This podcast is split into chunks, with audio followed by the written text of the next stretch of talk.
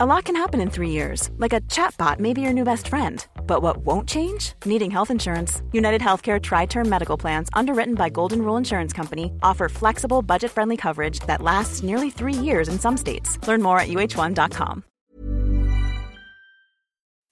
Escuchas. Escuchas un podcast de Dixo. Escuchas. Bien comer. Bien comer. Con Fernanda Alvarado. Por Dixo. Dixo. La productora de podcast más importante en habla hispana. Hola, hola, escuchas del bien comer. Como cada semana, les saluda Fernanda Alvarado y porque el bien comer es un placer, hoy vamos a platicar de mole, como se los prometimos, con mi querido Claudio Poblete otra vez. Bienvenido, ¿qué tal, Claudio? Feliz de estar de regreso aquí con ustedes con este tema tan rico. Delicioso. Un dato. Un dato. En el mole no hay cantidades. Según las cocineras tradicionales, la manera usual de prepararlo es con aproximados, para que cada quien implemente su sazón. Escuchas. Bien comer. Bien comer. Híjole, hablar de mole, bueno, para mí es así como una suculenta combinación y explosión de sabores, en fin, y también como que uno de los iconos más representativos de México, ¿no? Aunque confieso que nutrimentalmente hablando, también representa una bomba de calorías, Claudio. Así es. Pues mira, la verdad es que el, el, mole en los últimos años, si bien tú lo dices, ha cambiado demográficamente en la cocina, en la cocina mexicana. Porque hoy con la explosión de restaurantes de cocina mexicana tradicional por todo, por todo el país, que hoy además son reconocidos los restaurantes de cocina mexicana como los mejores, ¿no? ¿Ah, sí? Como los mejores calificados. Y en los 80 los mejores restaurantes de. de eran de- franceses, eran ¿sí franceses. Ok. Este, regresamos, hay un movimiento de cocina mexicana que tiene 20 años, en los cuales, pues si tú ves, por ejemplo, esta, esta lista San Pellegrino, ¿no? Este, que es la lista de los 50 mejores restaurantes del mundo, pues hoy tenemos dos restaurantes en esta lista, en los 50 mejores, y los dos son mexicanos, ¿Qué ¿no? son? Que es Puyol, de de, Enrique Puyol, Herrera, ajá. y Quintonil de Jorge Vallejo. Pero, eh, a la par de esto, la verdad es que el mexicano ha salido a buscar la cocina mexicana porque también generacionalmente con todo el cambio demográfico la mujer ha sido llamada obviamente eh, en las últimas décadas eh, en el trabajo ha cambiado la demografía y esta ha habido como un salto generacional en la cocina en el que ya no se cocina tanto en casa ¿no? Las abuelitas que eran las que cocinaban, pues las hijas en los últimos años decidieron ya no entrarle de lleno a la cocina y no porque no quisieran, sino porque las ocupaciones han cambiado en la, en la sociedad mexicana. Entonces, ahorita sí hay un salto generacional en el cual las hijas o las madres que ahorita tenemos, pues ya no le hacen tanto al, al fogón. Entonces, si tú quieres salir a, a, buscar un mole, pues ya casi no lo encuentras en casa, lo encuentras en estos restaurantes de cocina que han proliferado de cocina tradicional y creemos hoy los mexicanos que podemos comer mole todos los días, cosa Pero que no, no. que no es así. Pero que, pero que al final la oferta ha hecho que la demanda crezca y se nos ha olvidado que el mole es un platillo ritual y es un platillo de fiesta. A ver, y es un platillo cuéntanos. que se hace en una mayordomía o se hace en una, en una fiesta patronal.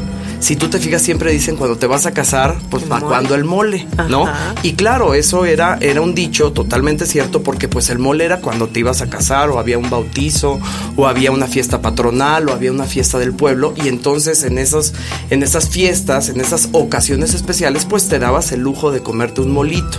¿No? Entonces, como tú bien dices, nutrimentalmente, pues es, es importante, es una comida No, muy bueno. completa, ¿no? Que te puede dejar sin comer cinco días, porque además, pues es una ritual que tiene mucho tiempo, que, que, que, que requiere muchos ingredientes, que requiere muchas técnicas, un ahumado, este, bueno, la cantidad de técnicas es impresionante y hoy creemos que podemos comer mole todos los días, pero no es así. No, no es así.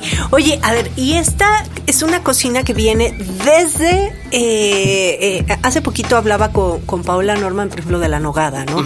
Eh, y hablábamos de la cocina eh, barroca y esta combinación de dulce con to- to- toda esta explosión de sabores, como Así lo decía. Entonces, ¿esto viene también desde por allá? Mira, Es- el, el mole como lo concebimos hoy pues es un platillo mestizo, ¿no? Porque es un platillo que lleva algunos ingredientes que también llegaron después de la conquista. Sin embargo, la acepción mulli, que quiere decir salsa, que es de donde viene la palabra mole, pues son platillos de, de, inspiración prehispánica, ¿no? De los, de los pueblos originarios precolombinos eh, de Mesoamérica. Y en México, pues estos moles ceremoniales siempre se hacían de chiles, exclusivamente, ¿no? De chiles tatemados, con las mismas semillas que se incendian para lograr ese, ese eh, toque ahumado, ese toque negro. Y, es importante decir que además eh, al ser ceremonial nos conecta con una cosmovisión que tenían muy especial los pueblos precolombinos porque si te fijas no en muchas culturas se come negro o sea, es un platillo negro. Porque eh, eh, como psicológicamente tú al ver algo morado o negro crees que está echado a perder. Claro que es. Eh, y entonces nosotros sí lo teníamos muy conectado con, con la cosmología de los antiguos mexicanos que creían en las bóvedas celestes porque eran muy buenos este, viendo el, el cielo, las estrellas. Y entonces es, es un platillo ritual muy interesante que también nos conecta con el inframundo, con la muerte. Este, y por eso es que es un platillo ceremonial con el paso obviamente de los años y con el mestizaje de la cocina mexicana, pues se le han ido agregando muchas cosas que pues antes no tenían, ¿no? Por ejemplo, el pan ¿no? Este, el trigo sabemos bien que llega con los españoles y ahora se le pone pues pan eh, de pueblo, seco, también se le agrega, por ejemplo, almendras puede tener, que mm. tampoco son endémicas. Famoso almendrado, ¿no? Y hay diferentes moles, eso también es, es, interesante decirlo.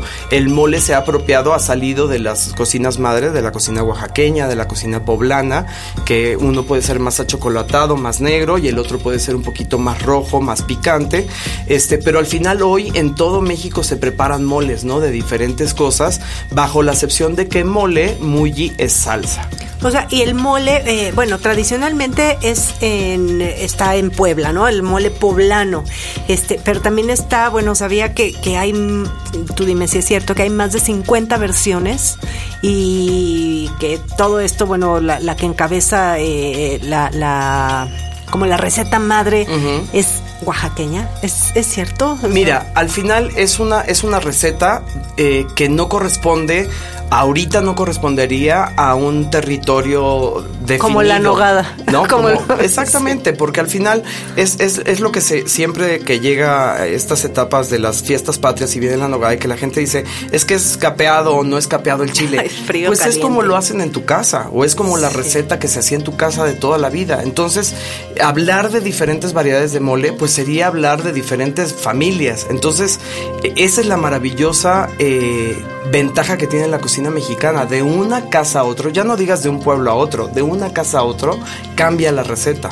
Los moles pueden ser miles, si tú lo quieres ver así, porque habrá quien ahume más, habrá quien le ponga piñones, habrá quien no le ponga. Mm. Entonces, la verdad es que es un platillo muy versátil, que sí tiene orígenes zapotecas, por ejemplo, ¿no? Pero pues no podemos hablar de que sí es Oaxaca nada más, porque al final eh, las culturas precolombinas abarcaban espacios muchísimo más grandes que lo que hoy tenemos delimitado como estados este, eh, políticos, ¿no? Pero por, ejemplo, en, Chihuahua, en estos lugares, como que no es tradicional comer mole. No es tradicional, sin embargo, las salsas, por ejemplo, en el norte del país que se hacen este con nuez pecana, ¿no? Pues al final tú puedes hacer un mole de nuez pecana en el noreste de México y no estás faltando a ninguna regla escrita. Yo creo que hoy también nos hemos quitado un poco esa parte de tan rigurosa de la cocina tradicional mexicana y en los últimos 20 años que lo habíamos hablado tú ya y yo alguna vez aquí, pues ha perdido esa parte tan purista, ¿no? Sí es importante que, sigas recetas, pero muchas veces puedes innovar, ¿no? Hay un mole, por ejemplo, de novia que es muy rico, que se hace con piñón blanco. Este, ¿Y es un mole blanco? Y es un mole blanco, ¿no? Y es un mole ¿Y dónde que... comes eso, Claudio? Pues la verdad es que Alicia Gironella tiene una receta muy rica en el arroz de la cocina mexicana de, mole blanco y es espectacular. Lleva, incluso hay gente que le pone uva verde, ¿no? Este, ah. eh, o lleva los alcaparrados también que son muy ricos. Este, yo creo que eh, la cocina cocina mexicana tal cual es tan rica por sus ingredientes, pero también es muy rica porque cada quien le imprime su sello y su sazón. Claro, y lo puedes comer ya sea este solito como una salsa o con pollo o con cerdo o con digo, es como muy versátil también, Es muy versátil y creo además que sí hay referentes innegables para que tú te puedas comer un mole. Yo, por ejemplo, les diría que Abigail Mendoza en Teotitlán del Valle en el restaurante Tlamanali que por cierto, el New York Times hace casi 20 años lo declaró una de las 10 peregrinaciones culinarias de la humanidad, pues hace un mole zapoteco, un mole negro, que la gente piensa que el mole negro oaxaqueño tiene que ser este, con mucha textura y resulta ser que los moles eh, zapotecos originarios son más líquidos, ¿no? Mm. Entonces yo he visto llorar lágrimas de alegría a dos o tres periodistas internacionales cuando se dan cuando cuenta esperan que, sea espeso y espeso y realmente es más líquido. Entonces, este, o, los moles que se están haciendo ahorita en Puebla, ¿no? El restaurante Augurio o el mural de los poblanos, Liz Galicia y Ángel Vázquez están rescatando esta idea del, mole poblano que tiene de, eh, los sabores de los chiles muy marcados, ¿no? Este, y entonces creo que esa parte de rescatar las recetas antiguas, pero con nuevas técnicas, ¿no? Porque al final, pues ahorita en la cocina hay una cantidad de, utensilios, ¿no? Estos maravillosos este, licuadoras que van calentando al mismo tiempo que van moliendo, ¿no? Este, dan otras texturas más sedosas a las salsas, a los moles.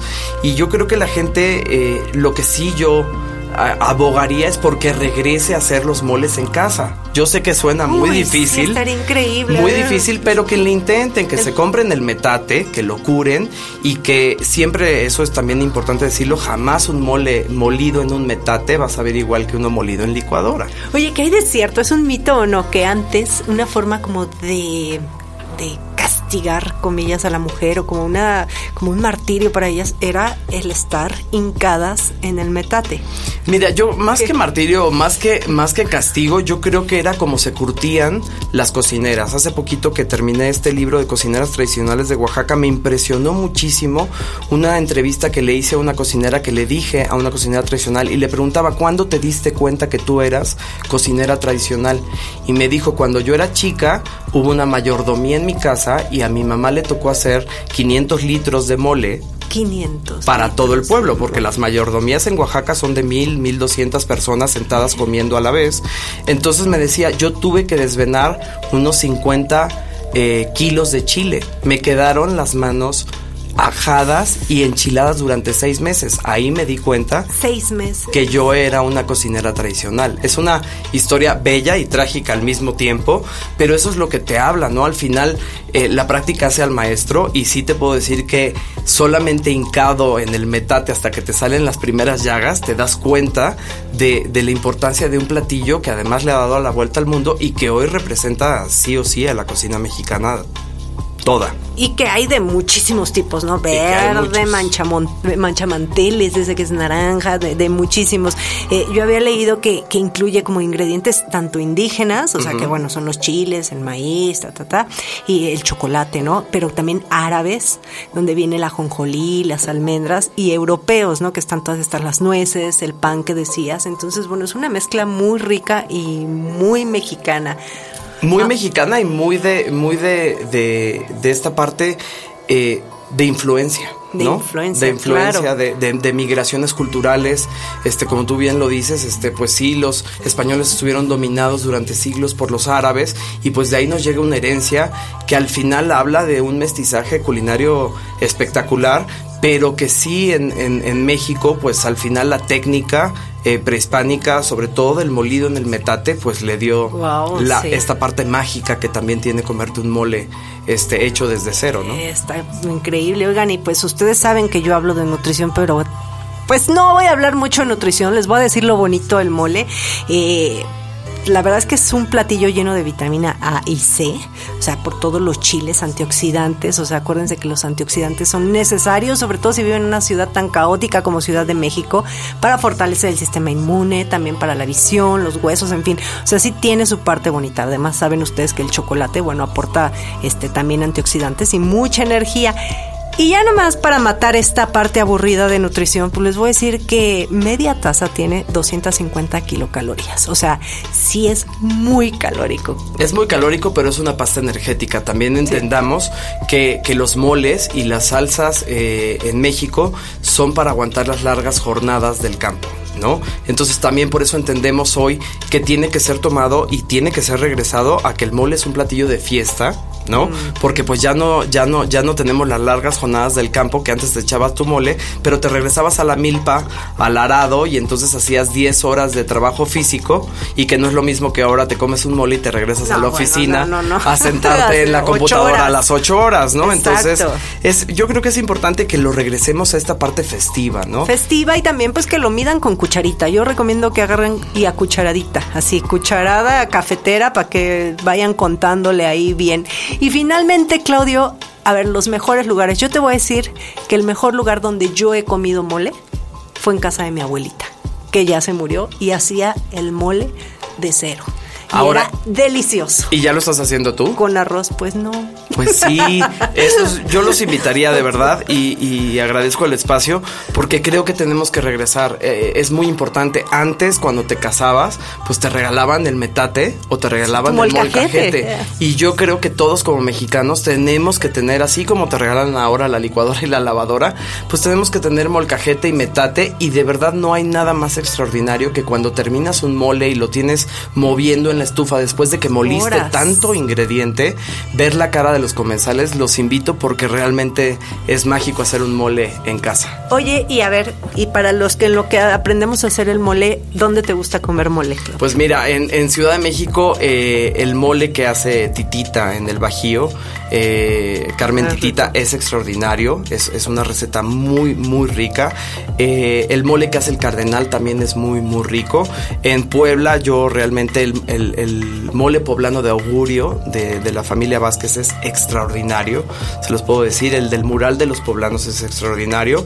Y en Oaxaca yo les diría que el de Abigail, que ya mencionamos, Tlamanali en Teotitlán del Valle, y el de Celia Florian en las 15 letras. Esos son los seis lugares que a mí me gustan para un buen molito. Bueno, pues ya saben dónde comer este fin de semana, un rico mole y bueno, si lo comen, este, pues que no sea con cuerito el, el pollo o ahí vean y tomen mucha agua, este, pero no cuenten las calorías, mejor disfrútenlo.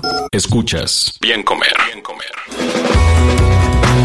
Pues se nos fue un podcast más, un delicioso podcast más del bien comer. Eh, yo soy Fernanda Alvarado, ya saben dónde estoy, pero yo quiero que Claudio se despida y que nos diga dónde eh, te encuentran. Ya saben, Culinaria Mexicana es un gran, gran sitio, referente buenísimo y además hace cosas padrísimas, la editorial Cuéntanos, claro. Pues muchas gracias. No, primero gracias por la, por la invitación. Y pues nos encuentran en www.culinariamexicana.com.mx y en las redes sociales, Instagram, Twitter, arroba cmexicana. Bien, pues ¿regresas pronto? Regreso pronto. Conste, Claudio. Ya saben, nos escuchamos la próxima semana. Biencomer.com.mx. Bye bye.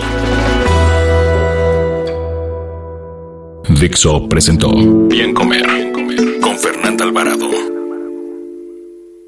Las opiniones expresadas en este programa no pretenden sustituir en ningún caso la asesoría especializada de un profesional. Tanto las conductoras como Dixo quedan exentos de responsabilidad por la manera en que se utiliza la información aquí proporcionada. Todas las opiniones son a título personal. Planning for your next trip? Elevate your travel style with Quince. Quince has all the jet-setting essentials you'll want for your next getaway, like European linen premium luggage options, buttery soft Italian leather bags, and so much more. And it's all priced at 50 to 80% less than similar brands. Plus, Quince only works with factories that use safe and ethical manufacturing practices. Pack your bags with high-quality essentials you'll be wearing for vacations to come with Quince. Go to quince.com slash trip for free shipping and 365-day returns.